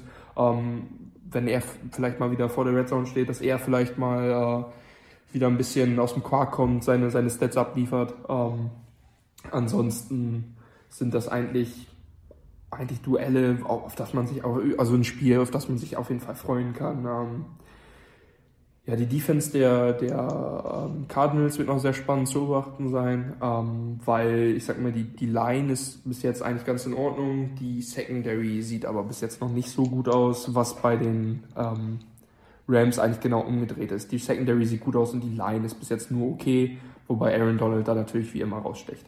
Ähm, ja, ich glaube, auch hier sieht man mehr Pässe als Läufe, ähm, wobei Kyler Murray, wenn er laufen will, dann läuft er natürlich.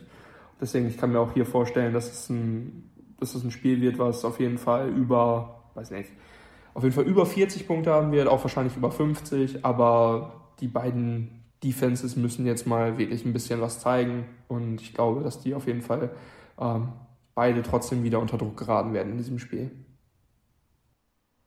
Ja, ich bin mal gespannt, ob die Cardinals äh, besser ins Spiel starten als gegen die, als gegen die Raiders. Da haben sie ja, glaube ich, zur Halbzeit irgendwie schon 20-0 hinten gelegen oder so.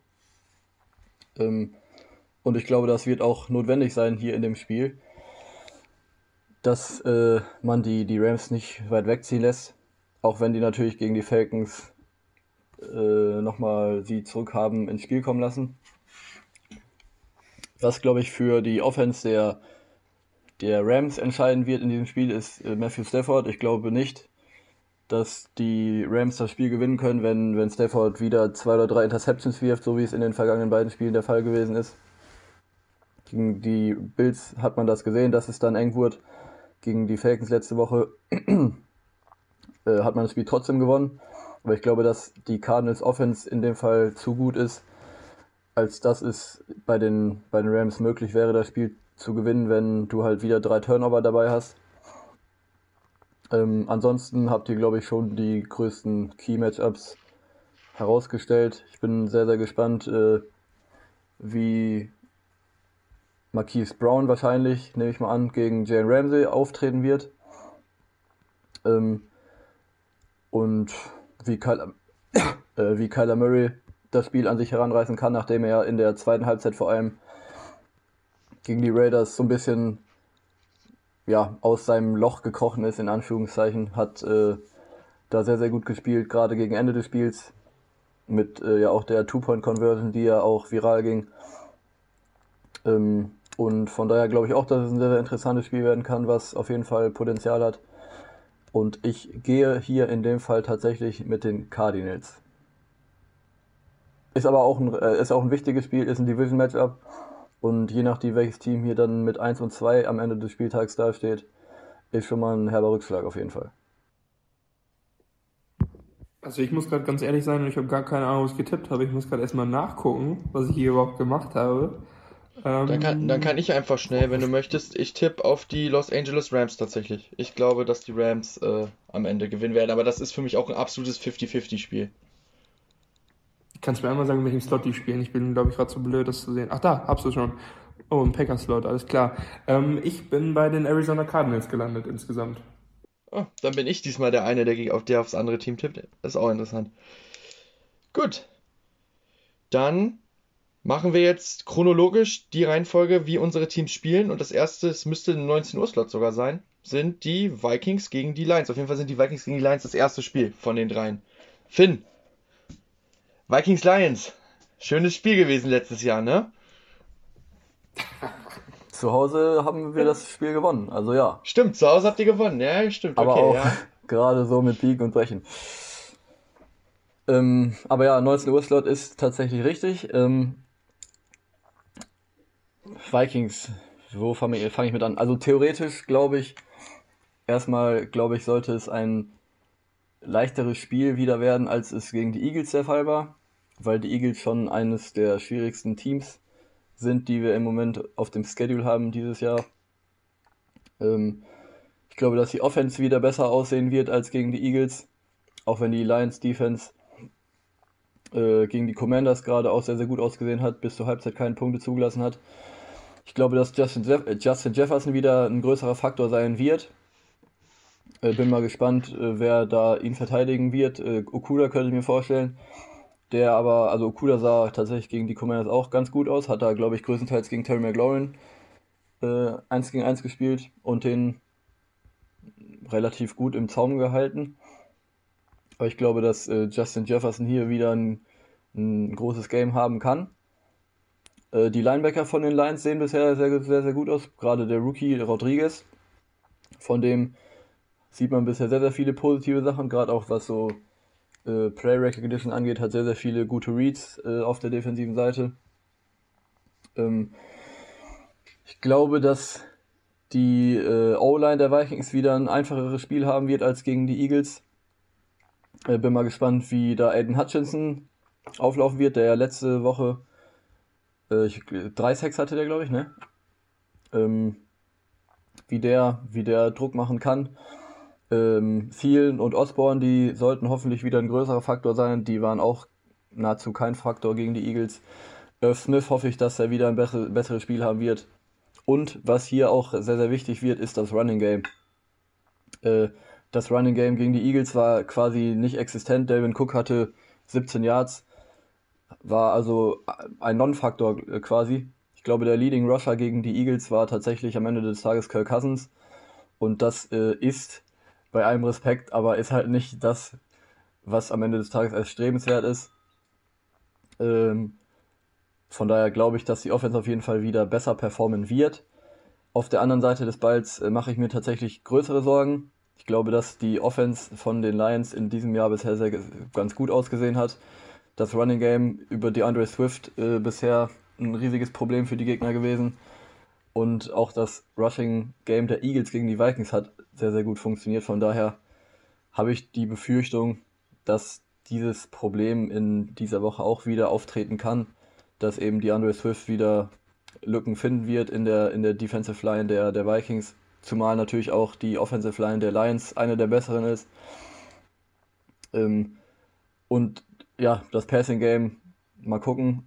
Die, die Cornerbacks der Vikings bisher eher mau. Und mit äh, Amon Ross, Hayne Brown äh, hat man bei den Lions natürlich auch einen Spieler, der sich mehr und mehr in Richtung äh, Spitze bewegt, was, was die Receiver angeht. Hat bisher zwei sehr, sehr gute Spiele. Ähm, ja, also wie gesagt, ich habe ein bisschen mehr Sorgen, was die Vikings Defense äh, betrifft, als die Vikings Offense. Und ich kann mir tatsächlich vorstellen, dass es am Ende ein knapperes Spiel wird, als man sich das wünschen würde als Vikings-Fan. Ähm, aber bei, bei, den, bei den Lions läuft kein Darius Slay mehr rum. Äh, das ist schon mal positiv zu bemerken. äh, und ich glaube, dass die Vikings äh, wieder ihren Heimspiel-Vorteil ausspielen werden und das Spiel am Ende des Tages gewinnen. Um, ja, dann mache ich mal weiter. Ähm, ich finde, du hast die wichtigsten Sachen gesagt. Wenn ich du wäre, hätte ich an sich Angst vor Swifty, das hast du schon gesagt. Ähm, ja, was ist Angst? Auf jeden Fall würde ich da am meisten drauf gucken. Und wenn mir einer gesagt hätte, dass Amon Ross, oder na, letztes Jahr nach sechs Wochen gesagt hätte, dass Amon Ross and Brown mal in der Offense mit ähm, TJ Hodgkinson, äh, DJ Shark und Josh Reynolds, die äh, quasi Anspielstation Nummer eins ist, hätte ich wahrscheinlich den Vogel rausgeholt. Ähm, ist natürlich jetzt aber also gar nicht mehr wegzudenken aus dieser Offense. Ist wirklich eine super Anspielstation. Äh, wenn er nächste Woche oder wenn er diese Woche acht Receptions macht, bricht einen neuen Rekord.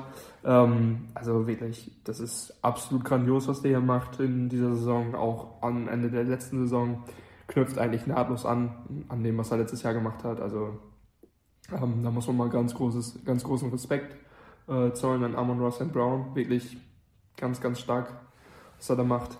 Ähm, an sich noch die O-Line der, der Lions macht einen super Job dieses Jahr bis jetzt. Um, ähm, und die Lions sind, also die spielen auch ein bisschen besser, als man erwartet hat. Also wir hatten sie ja gar nicht so tief in unserem Ranking, aber die spielen schon echt, die spielen schon echt gut, die sind, die sind legit. Um, ähm, natürlich noch nicht irgendwie in Playoff-Regionen, aber die sind schon echt nicht schlecht. Um, ähm, du hast es gesagt, die Passcatcher der Vikings letzte Woche kaum da gewesen. Jefferson war der Einzige, der mal ein paar Flashes gezeigt hatte, die anderen waren gar nicht da. Um, Irv Smith natürlich ein absolut schwaches Spiel. Das muss sich dieses, diese Woche ändern. Und ja, Devin Cook hast du auch genannt. Eigentlich hast du das gesamte Spiel genauso gesagt, wie ich es auch gesagt hätte. Ähm, oh, da wirklich Key-Matchups rauszusuchen. Natürlich die, die Vikings O-Line gegen äh, Aiden Hutchinson wird, wird sehr, sehr spannend. Das wäre auch mein Key-Matchup, was du aber auch gesagt hast. Ja, ich glaube, ich glaube, das wird ein engeres Spiel, als, äh, als die lieb sein wird. Ähm, aber trotzdem muss man hier eigentlich mit den Vikings gehen. Wenn man hier mit, äh, mit den Lions geht, das wäre schon bold. Aber ich glaube, es wird ein engeres Spiel als, äh, als zumindest das gegen die Packers. Ja, ihr habt eigentlich alles gesagt, was ich mir auch aufgeschrieben habe. Ich bin gespannt, ob die äh, insgesamt, ob die Vikings Offense hier jetzt ihr Bounce-Back-Spiel hat oder ob da jetzt langsam ein Negativtrend einsetzt. Ähm, bin das gleiche gespannt auf der defensiven Seite bei den Lions, äh, aber in die andere Richtung, ob die vielleicht ihren positiven Trend fortsetzen können. Ich fand die sehr stark gegen Washington. Bin auf Jared Goff gespannt. Der sah gegen Washington wirklich grundsolide bis gut aus. War auf jeden Fall kein Risikofaktor. Vielleicht mal gucken, wie es dieses Mal wird. Gegen auf jeden Fall eine deutlich bessere Defense, finde ich noch, als Washington. Ähm, vor allem, weil Washington ja ohne Chase Young gespielt hat. Ähm, und ich bin halt mega gespannt, ob die Vikings Run Defense es hinkriegt, äh, Kollege Swift in den Griff zu bekommen. Das wird, glaube ich, auch ganz wichtig. Und auch Kollege Sam Brown. Ähm, was, dann, vielleicht noch, was vielleicht noch wichtig wird, äh, was man hier noch sagen kann, ist, dass die Vikings wieder mehr Pass äh, oder mehr Druck auf den Quarterback generieren können. Das hat auch gegen die Eagles gar nicht funktioniert. Hunter und Darius Smith quasi nicht existent gewesen. Und äh, wenn Goff keinen Druck bekommt, dann ist er halt ein ist er ein solider Quarterback so. Wenn er halt. Druck bekommt, dann kann es auch gut und gerne mal sein, dass er da irgendwelche vorgewählten Dinger raushaut und das ist natürlich erstrebenswert auf äh, Vikings Sicht. Von daher sollte das auch wieder eines der Prioritäten sein. Wird jetzt natürlich nicht zwingend einfacher, weil die Lions wirklich, wenn es eine Unit gibt bei Detroit, die wirklich sehr gut ist auf NFL-Niveau, dann ist es die O-Line, finde ich. Also, und gerade die Tackle-Spots sind da wirklich sehr, sehr stark besetzt. Also es wird jetzt nicht unbedingt einfacher und ich bin auch bei Tom, ich glaube, es wird auch ein sehr enges Spiel werden, aber ich glaube, dass das generell bei Detroit dieses Jahr so sein wird, dass die keine Laufkundschaft sind, egal gegen wen die spielen, ähm, sondern dass man bei denen richtig ackern muss, egal wer gegen die spielt, auch, auch die Packers, glaube ich, wenn die auf die Detroit treffen, wird das ein richtiges Ackerspiel zweimal werden. Ähm, auch alle anderen aus den anderen Divisions, ich glaube, Detroit in den nächsten Jahren ist ein Team, was ich mit großer Freude weiter beobachten werde. Nichtsdestotrotz, ich hatte es zwar, vielleicht erinnern sich ein paar Zuhörer da draußen, wir haben ja irgendwann mal Way Too Early Predictions gemacht. Da hatte ich ja gesagt, das wird das erste Blamagenspiel in Anführungsstrichen, dass sich die, die Vikings blamieren. Selbst wenn sie jetzt verlieren würden, finde ich, könnte man jetzt nicht von Blamage sprechen in der Form, in der Detroit gerade ist. Ähm, ich kann aber nicht über meinen Schatten springen, äh, das weiter zu tippen. Ich, ich bleibe bei Minnesota, ich tippe auf die Vikings. Bei Tom habe ich es vorhin rausgehört. Um. Genau, bei Tom habe ich vorhin rausgehört, dass er auch auf die Vikings tippt, denke ich mal. Finn hat es auch schon gesagt. Jo. Ja, das war, da habe ich fast schon mit gerechnet. Ich denke mal, dass keiner von uns hier gegen sein Team tippen wird. Dreimal Vikings. Ich auch. Also, ich würde sagen, dann gehen wir mal einfach einen Slot weiter nach hinten. 22.25 Uhr. Ähm, die Packers spielen bei den Tampa Bay Buccaneers. Ähm, das ist natürlich Tom Brady gegen Aaron Rodgers, die beiden wahrscheinlich prominentesten und größten Quarterbacks ähm, im direkten Duell gegeneinander. Ähm, ja, was erwarte ich da? Das ist immer ein sehr, sehr schweres Spiel gegen die Buccaneers, das ist klar, man weiß es.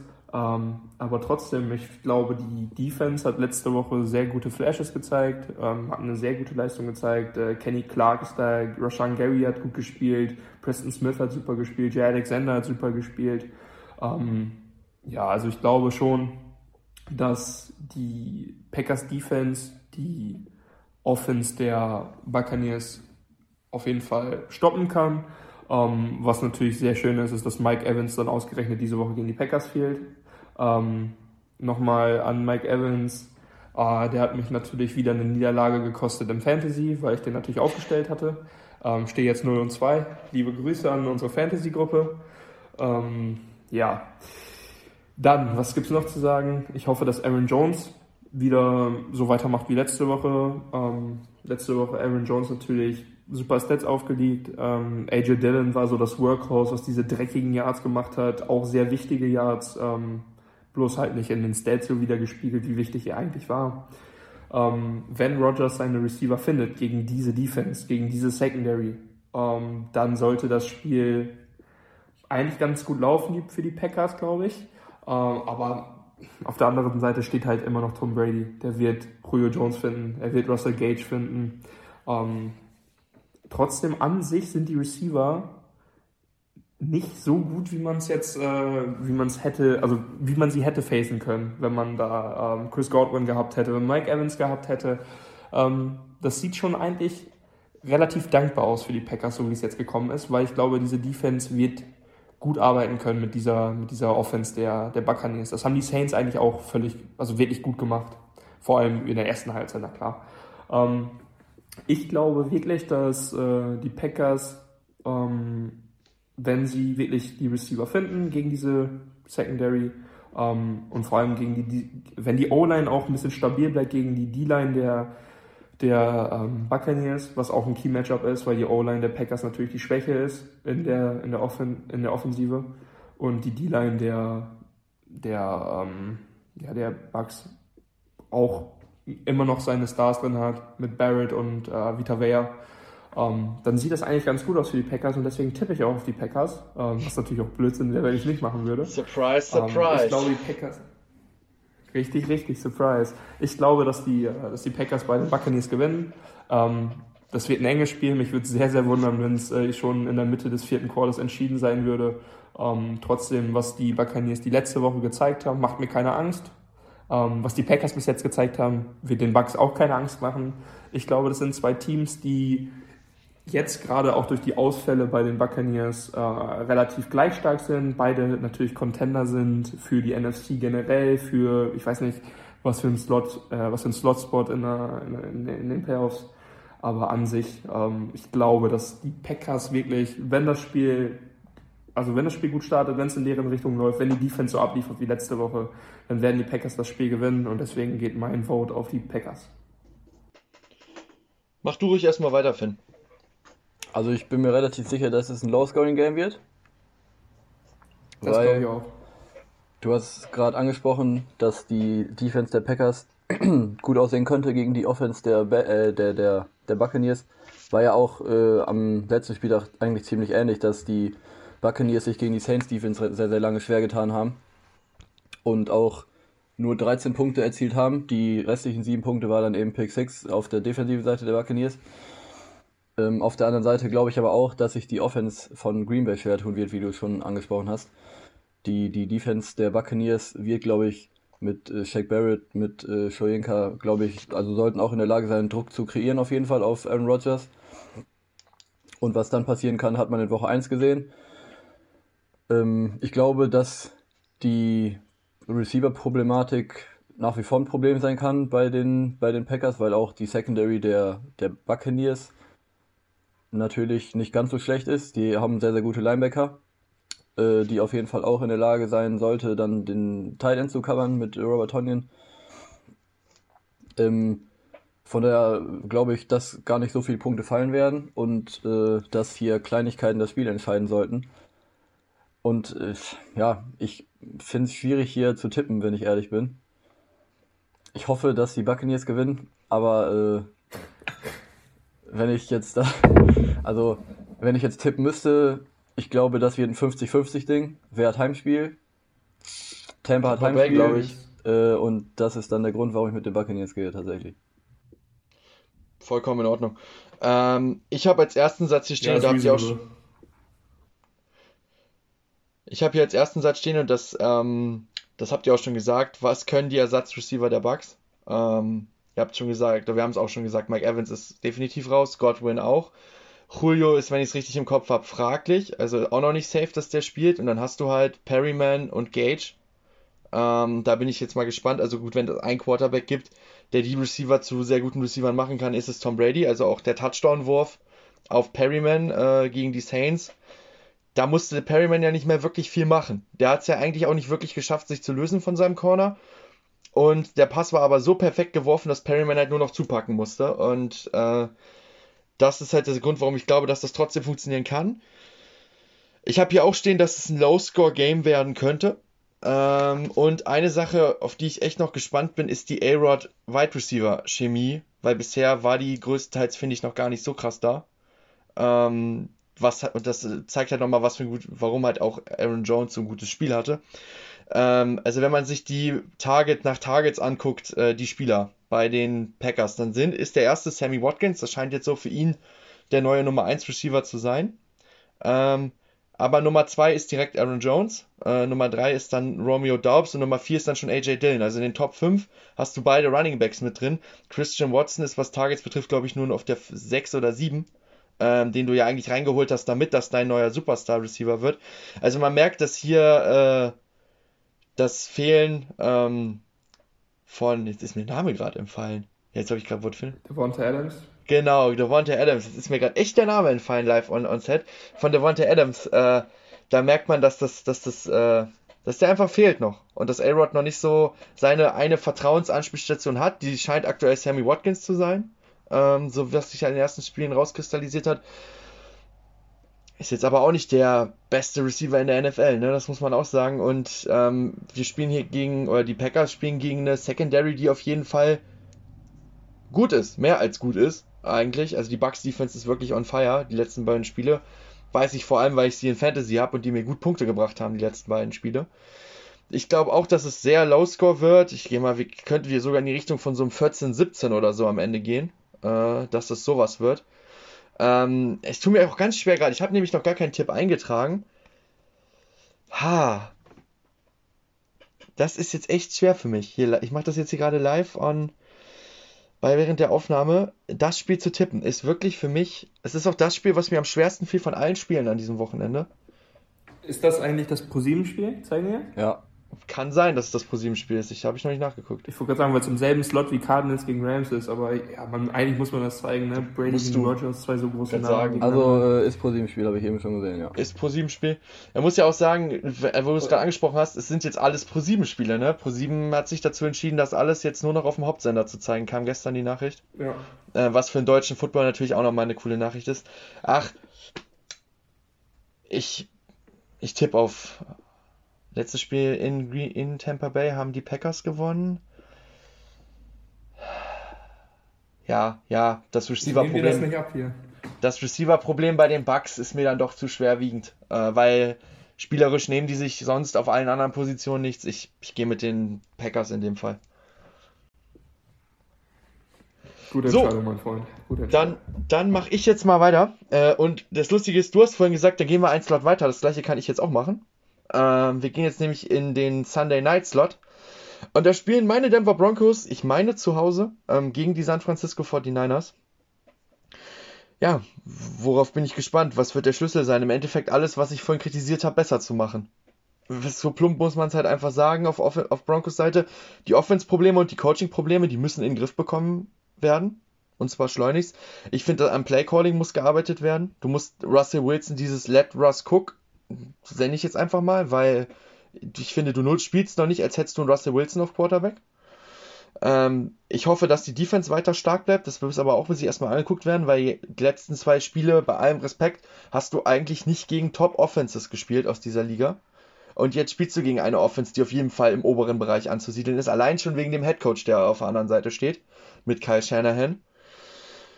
Ähm, bei den 49ers bin ich gespannt aufs Run-Game. Äh, jetzt mit Mitchell und Davis Price, die beide raus sind. Man hat ja Marlon Mack jetzt vom Practice Squad aktiviert als Running Back. Ähm, wird man sehen, ob der. Es ist ein sehr guter, oder sehr guter nicht, aber guter Running Back in der NFL, finde ich.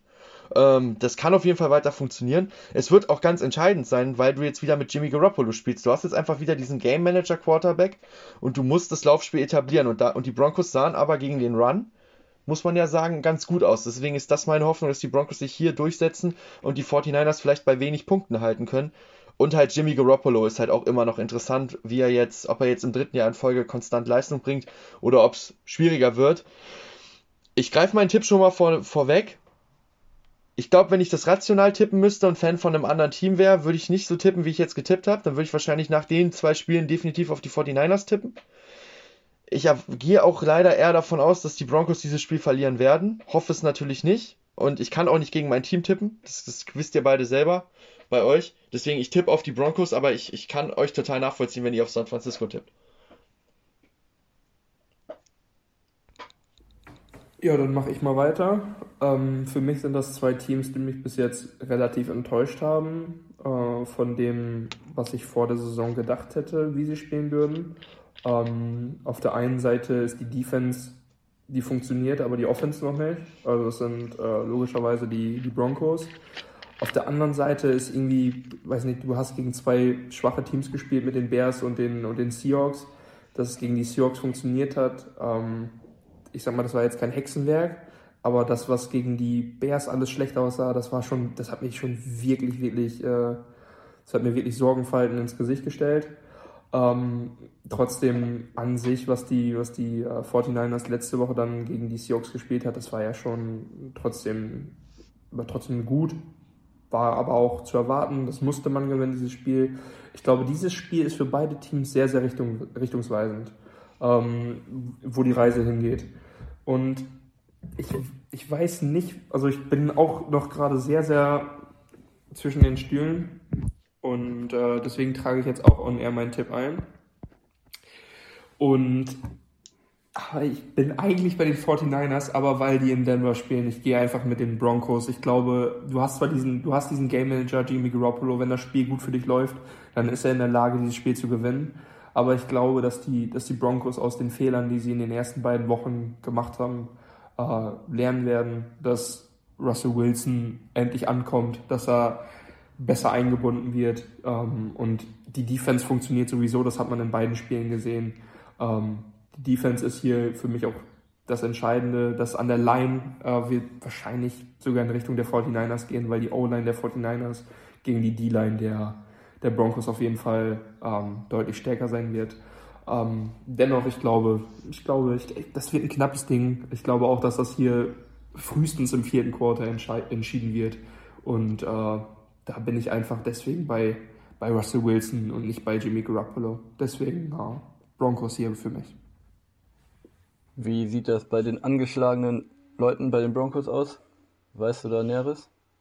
Ja, also Jerry Judy und Pat Sertain werden zurückerwartet. Äh, Josie Jewell auf Linebacker ist immer noch ein Fragezeichen. Ähm, Kollege Turner auf Right Tackle ist auch noch fraglich, ob der zurückkommt, äh, schon in diesem Spiel. Right Tackle auch, das habe ich vergessen vielleicht zu sagen, vorhin auch eine enorme Schwachstelle gewesen, die letzten zwei Spiele mit Fleming. Ähm, und wen hatten wir sonst noch? Ja gut, Justin Simmons ist klar, der ist raus für das Spiel. Also das sind so die, die ich jetzt im Kopf habe gerade. Ja gut, eigentlich war mir auch äh, wichtig, was mit Pat Sertain und Jerry Judy ist, wenn ich ehrlich bin. Weil die glaube, kommen dass, zurück, die kommen zurück, da gab es Warnung äh, schon am Montag. Pat Sertain, glaube ich, ein wichtiger Mann gegen, gegen Debo Samuel oder Brandon Ayuk. Wahrscheinlich eher Debo Samuel sein wird, ne? nehme ich an. Und äh, Jerry Judy, glaube ich, sollte auch ein Faktor sein wieder man hat, glaube ich, im letzten Spiel gesehen, dass da vielleicht einer gefehlt hat. Die langen Dinger, die sind am Ende alle, das, alle auf Cortlands Hutton geflogen. Ähm, aber wenn du da noch einen Jerry Judy äh, da rumlaufen hast, der vielleicht nochmal so eine zweite Anspielstation ist, dann glaube ich, ist das nicht ganz so unerheblich. Und ähm, ja, also ich glaube, dass man von den Broncos eigentlich äh, Besserung erwarten muss. Und wenn das hier jetzt nicht in den nächsten ein, zwei, drei Wochen passiert, dann muss man auch ernsthaft eine Trainerdiskussion, glaube ich, führen. Äh, von daher gehe ich auch mit den Broncos. Oh, das überrascht mich, dass alle drei auf die Broncos tippen. Da hätte ich nicht gedacht. Ähm, vielleicht ein Spieler, den man noch nennen muss, den ich nun, der, der jetzt noch untergegangen ist, der mir gerade noch eingefallen ist. Quan Williams, der Slot Corner der Broncos, spielt im Endeffekt jetzt das erste Mal gegen sein altes Team. Äh, der kommt, kam ja von den San Francisco 49ers. Ähm, gut, dann fliegen wir zum Abschluss der Folge noch durch die anderen Spiele durch und, und tippen einfach der Reihenfolge nach durch. Ähm, das erste, ich würde sagen, wir machen Finn, Tom, ich. Einfach straight up jedes Spiel durch. Cleveland am Donnerstag, in der Nacht von Donnerstag auf Freitag unserer Zeit gegen die Pittsburgh Steelers. Cleveland. Cleveland. Was sagst du, Tom? Ähm, ich. Alter, das ist ja auch ein knappes Spiel. Ähm, Cleveland. Ja, ich gehe mit euch mit. Ich gehe auch mit Cleveland. New York Jets gegen Cincinnati Bengals. Ja. Bengals. Muss jetzt. Also Ja. ehrlich, wenn das jetzt nichts wird, dann. Ist richtig. Okay, ja, ich auch, aber muss wirklich. Ähm, Indy gegen Ka- Kansas City. Hat einer auf Indianapolis getippt? Auf gar keinen Fall. Ne? Finn sieht Äh, auch da jetzt nicht entschuldige, aus. ich mich, entschuldige ich mich schon mal für meine äh, Bold Prediction vor der Saison. Ich habe gesagt, die Colts gehen 6-0 in der Division. Das ist jetzt schon ganz gehörig nach hinten losgegangen. Das ist richtig. Ähm, New England gegen Baltimore. Baltimore. Da bin ich bei Baltimore. Ich auch. Wir sind uns sehr einig diese Woche. Baltimore und Baltimore. Tennessee gegen Las Vegas. Raiders. Ja. Ich bin auch bei den Raiders. Ist aber auch genau wie bei den Bengals. Es muss jetzt. Du kannst es mit dem Raiders-Team nicht. Äh, auf der anderen Seite muss Tennessee auch. Wenn Tennessee das verliert, stehen die 0 und 3. Also es ist für beide ein Must-Win. Sehr spannendes Spiel. Ähm, Commanders gegen Eagles. Hat einer auf die Commanders? Nein. Dann alle Philadelphia. Jetzt wird's spannend, aber einfach daran, weil die Teams beide sehr weit unten vom Niveau sind. Houston gegen Chicago. Ich glaube, dass man theoretisch mit Houston gehen müsste, wenn man bisher die Saison einbezieht. Aber ich äh, habe mehr Bock auf Chicago und deswegen gehe ich mit Chicago. Ich gehe auch mit Chicago wegen Soldier Field. Okay, ich gehe mit Houston, weil ich fand, dass Houston die zwei Spiele wirklich gut aussah, eigentlich, für das, was sie da haben. So, Tom, Ja, stimmt auch. kann ich, kann ich beim nächsten Spiel direkt New Orleans eintragen? Carolina gegen New Orleans? Ja, natürlich. Mal ich tippe mal auf Carolina. Habe ich Finn? letzte Woche ja echt gemacht, ne? Ich Idiot. Ja, hast du, hast du. Finn? Ja, Saints. Saints. Muss auch sagen, Tom, du warst der einzige von uns dreien, der auf, auf äh, die Panthers getippt hat. Finn und ich haben beide auf die Giants gesetzt. Ja, ich habe die Gi weil das sind beides Teams für mich, die, äh, ne, Nee. die haben gar nichts. Nee. Die Giants stehen 2 und 0. Nur mal so, ne? Ähm, Chargers gegen Ja, Jaguars. Chargers. Auch Chargers. Ich habe auch die Chargers. Seattle Seahawks gegen Atlanta Falcons. Vorletztes Spiel. Du musst mich nicht fragen, du weißt, was ich habe. Ja, Tom tippt mit Atlanta. Ich auch.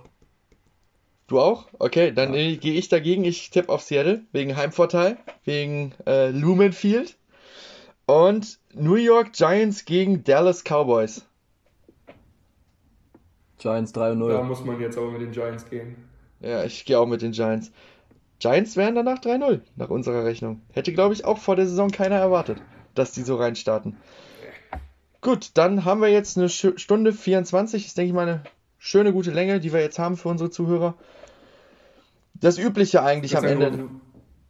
Ja, wir waren uns, wir waren uns beim Tippen diesmal ziemlich einig, obwohl die Teams, äh, die Spiele, die wir richtig besprochen haben, das waren eigentlich enge Dinger, wo wir alle gesagt haben, äh, dass die später entschieden werden. Ansonsten sind hier aber auch viele, viele Spiele dabei, wo man den klaren Favoriten hat. Ne? Auf jeden Fall. Ähm, man kann auch mal kurz vielleicht den Zwischenstand durchgehen beim Tippspiel. Äh, für die, die nicht von euch mitschreiben, Finn ist aktuell führend, dahinter äh, komme ich und dahinter kommt Tom. Es ist aber alles tatsächlich genau ein Spiel auseinander. Also es ist noch sehr knapp zwischen uns dreien. Äh, da hat sich noch keiner deutlich vom anderen abgesetzt. Von daher. Vielleicht können wir an der Stelle auch nochmal den Fantasy-Zwischenstand abgeben. Da stehe ich nämlich auch 2 und 0. Du dreckiger, ey. Ich stehe 1 und 1. Ich, ich, ich, für mich stört es jetzt nicht so krass. Ähm, Aber gut, Tom, man muss aber auch schon. sagen, du hättest dein Spiel, dein zweites Spiel auch gewinnen können, ne? Du hast, glaube ich, 60 Punkte auf der Bank liegen lassen. Ja, wegen Mike Evans hätte ich Rashad Bateman reingetan, ja. Wäre schon äh, wär besser und, gewesen. Garrett Wilson, Garrett Wilson. auf der Bank. Mhm. Wen? Garrett Wilson. Habe ich auch gesagt. Ja. Ja, und Joe Aber, Burrow spielt halt noch überhaupt nicht so, wie man es äh, erwarten wollte, zumindest. Aber ähm, was, wer, ja. was, wer bin ich überhaupt, der das dir, dir zum Vorwurf macht? Ich bin der, der unser Finale letztes Jahr in der Fantasy Liga verloren hat, weil er 70 Punkte Jamar Chase auf der Bank liegen lassen hat. Also von daher wenn einer Master auf Punkte verschenken ist, dann bin ich das letztes Jahr gewesen, aber bisher ist mir das zum Glück noch nicht passiert. Ich wollte gerade sagen, vielleicht äh, können wir bei unserem Tippspiel nochmal unsere Bonustipps hier durchgeben, damit äh, die Leute die auch schon haben, weil wir die vor der Saison ja abgeben mussten. Ja, ähm, können wir gerne noch kurz machen, also da muss ich aber kurz die App öffnen. Genau, die Bonustipps bestanden aus, äh, wir mussten tippen, wer in die Conference Finals kommt, jeweils in der NFC und AFC und natürlich den Super Bowl Champ. Ähm, Finn ist bei Super Bowl Champ natürlich mit den äh, Minnesota Vikings gegangen, wie man es nicht anders äh, erwarten konnte. Äh, Tim ist mit den Buffalo Bills gegangen und das bin ich auch. Ähm, in den Conference Championships oder Finals, wie man es nennen will, ähm, hat Finn die Buffalo Bills, die Los Angeles Chargers, die Minnesota Vikings und die Tampa Bay Buccaneers. Ähm, Tim hat die Tampa Bay Buccaneers, die Kansas City Chiefs, die Green Bay Packers und die Buffalo Bills. Und ich habe die Buffalo Bills, die Los Angeles Chargers, die Los Angeles Rams und die Tampa Bay Buccaneers. Und ja, da werden wir natürlich nachher noch zu kommen oder am Ende der Saison zu kommen, wie die Punkte da ins Gewicht fallen. Wir haben die klassischen Kicktipp-Regeln dafür. Also, ähm, ja, aber bis jetzt sind wir alle ein Spiel auseinander. Und ja, wird auf jeden Fall noch eine enge Kiste bis zum Ende der Saison. Am Ende hast du dann die Jaguars im Championship Game oder so. Wieder irgendwas, womit keiner gerechnet hat. Aber hast du eben gesagt, dass beim Tippspiel wir nur ein Punkt auseinander sind? Ich glaube, wenn ich es richtig gesagt oder nicht? Ne, ich habe äh, sechs Punkte mehr als du. Also drei Spiele bin ich vor Echt? dir. Echt? Und sechs du bist Punkte ein, hast du schon vor mir. Und du bist nochmal einen vor Tom. Also ein Spiel. Ah, dann war das, ja, das so. Sind, ja, stimmt, da sind wir auch vorhin durchgegangen. Finn hat ja noch keinen Risikotipp gemacht diese Saison. Ja, und das ist eine bodenlose Aussage, weil das stimmt halt einfach so nicht. so, Doch, bevor stimmt. wir uns jetzt hier weiter streiten, machen wir mal einen Cut unter die Folge. Ähm, lasst gerne eine Bewertung da, äh, sowohl auf Spotify als auch bei, wo ihr das, wo auch immer ihr diese Folge hört. Ähm, schreibt uns gerne eure Meinung zu den Spielen, äh, zu den anderen Themen, über die wir gesprochen haben. Eure Tipps gerne auch, das interessiert uns natürlich auch. Lasst, schaut mal auch mal auf Social Media und auf unseren anderen Plattformen über den Link bei Social Media vorbei. Lasst ein Abo da. Ähm, bringt euch nicht um, kostet nichts und hilft uns sehr. Ähm, danke an alle, die ein Abo dagelassen haben in den letzten Wochen, die bewertet haben, die die Folgen gehört haben. Ich habe sonst nichts mehr zu sagen, ich freu, außer dass ich mich aufs Wochenende freue. Und wenn ihr am Nachmittag schon Bock habt auf Football, am Sonntag ab 15 Uhr ist das ELF Championship Game zwischen den Hamburg Sea Devils und den Vienna Vikings. Ist bestimmt auch ein ganz unterhaltsames Footballspiel. Ähm, von daher, vielleicht schaut ihr da auch nochmal rein. Läuft auch im Free TV auf Pro7 Max. Yes, also ich will einfach nur sagen, ich freue mich endlich mal wieder mit euch Football zu gucken, äh, weil ich ja endlich hier vernünftigen Anschluss habe und Internet und so weiter. Ähm, deswegen, ich freue mich sehr auf dieses Wochenende. Ähm, allen anderen wünsche ich auch viel Spaß beim Football gucken, ähm, bei, dem, bei dem Hobby, was wir alle teilen. Deswegen ähm, nochmal Grüße an Primetime Kirk und ansonsten war es das für diese Woche. Hört nächste Woche wieder rein und äh, das war Undrafted, Leute. Ciao. Ciao. Tschüss. tschüss.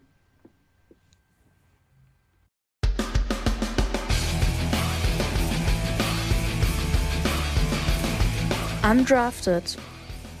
Der Football-Podcast von Fans für Fans mit Finn, Tim und Tom.